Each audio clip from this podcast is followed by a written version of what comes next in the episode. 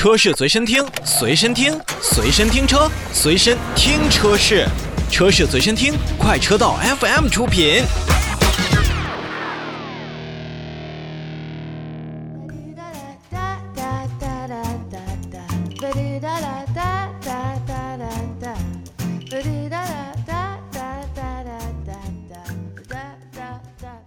让我们继续看召回。日前，天津一汽丰田汽车有限公司、广汽丰田汽车有限公司、丰田汽车中国投资有限公司也是三家一起向国家市场监督管理总局备案了召回计划，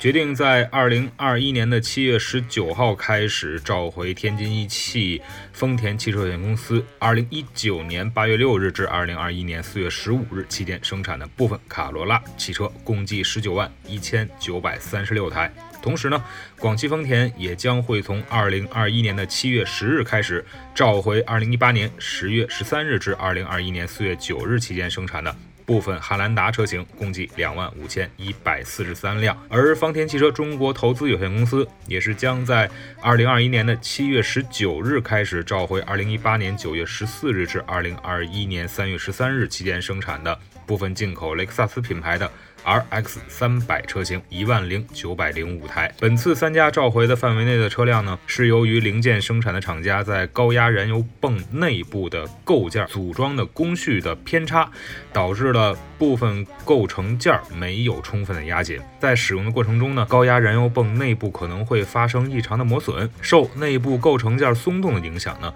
高压燃油泵的焊接处就会出现一种疲劳裂纹，存在渗油的一个可能性。极端情况下。呢，则会增大起火的风险，存在安全隐患。所以，像天津一汽丰田、广汽丰田、丰田汽车投资有限公司，也都是将对于此部分召回内的车辆呢，如果说搭载了上述的缺陷零件的车辆，则免费去更换合格改良的高压燃油泵的总成，以消除安全隐患。还是要提醒大家，在召回维修前，在我们车辆使用的时候，如果在车内。发生了有这个燃油的味道，或者说是已经看到了燃油的渗出，咱们的驾驶员朋友们，咱们的车主朋友们，应该马上停止使用车辆，并且联系就近的经销商进行处置，并且呢，在车辆安全隐患消除前，尽量避免靠近点火源，在召回活动之后，马上进店进行维修。